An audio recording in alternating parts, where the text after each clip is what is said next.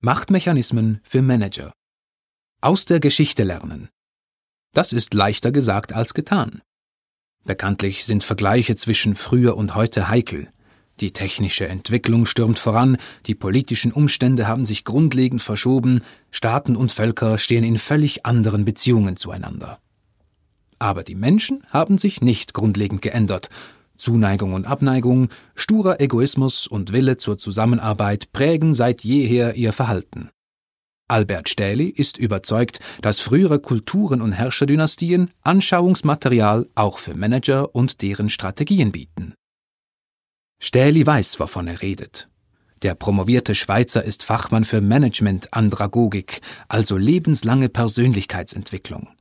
Nach einer Karriere als Gründer und Leiter der Graduate School of Business Administration GSBA in Zürich und Horgen betätigt er sich seit einigen Jahren ebenso erfolgreich als Autor mehrerer Bücher über historische Kulturen und Herrscherfamilien. Gerade ist sein jüngstes Werk mit dem Titel Die Habsburger, eine Dynastie prägt Europas Geschichte erschienen. Bei Frankfurter Allgemeine Buch mit einem Umfang von 191 Seiten zum Preis von circa 20 Euro. Es zeigt deutlich, worum es Stähli geht. Warum konnten die Habsburger diese Prägekraft entfalten? Und können Unternehmer und Manager daraus etwas für sich ableiten, fragt er sich, und gibt höchst interessante Antworten.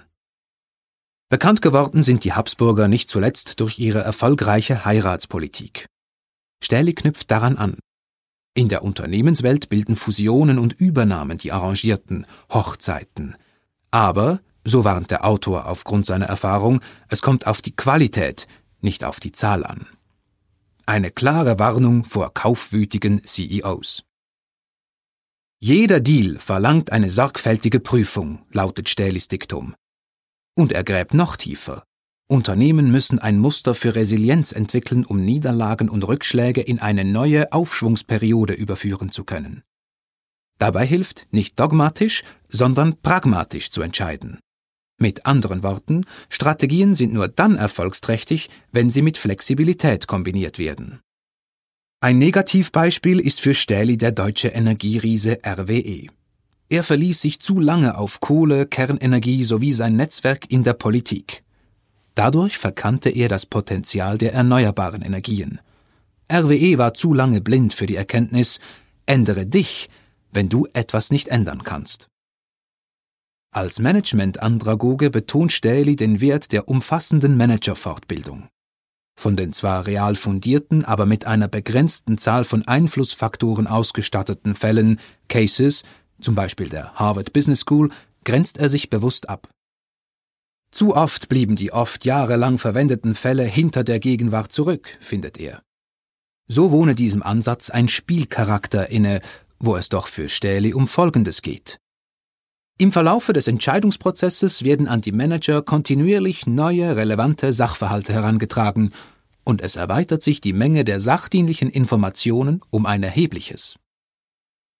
Das bedeutet dynamisches Entscheiden, ständiges Rückkoppeln und das Bemühen um einen Rundumblick aufgrund vergangener Erfahrungen. Die historischen Betrachtungen sind für Stähli abgeschlossene Fallstudien, die, richtig analysiert, Lernimpulse auslösen.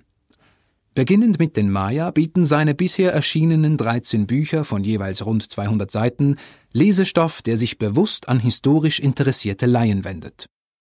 Am Ende jedes Bandes stehen die Schlussfolgerungen, die unternehmerisch tätige Menschen ziehen sollten. Überraschungen sind programmiert. So zeigen die Franken unter Karl dem Großen, wann es sinnvoll ist, Autoritäten zu missachten. Die Römer ihrerseits waren offen für ausländische Einflüsse und nutzten die geistigen Errungenschaften etwa der Griechen. Als Geschenk geeignet sind jeweils drei thematisch verbundene Bände, auch in einem besonders gestalteten Schuber erhältlich. Autor der Buchreihe ist Dr. Albert Stähli, Management Andragoge. Text von Dieter Jordan, gesprochen von Tom von Arx. Eine Zusammenarbeit von The Onliner und der Speech Academy Schweiz.